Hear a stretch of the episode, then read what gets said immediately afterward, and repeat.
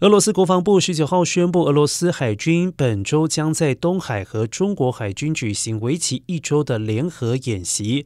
参演的军舰共十艘，另外飞机以及直升机若干架。这项年度海军联合操演从二零一二年起举行，包括了飞弹还有火炮射击。今年将从二十一号到二十七号举行，目的是在强化两国海军的合作，维持亚太地区的和平稳定。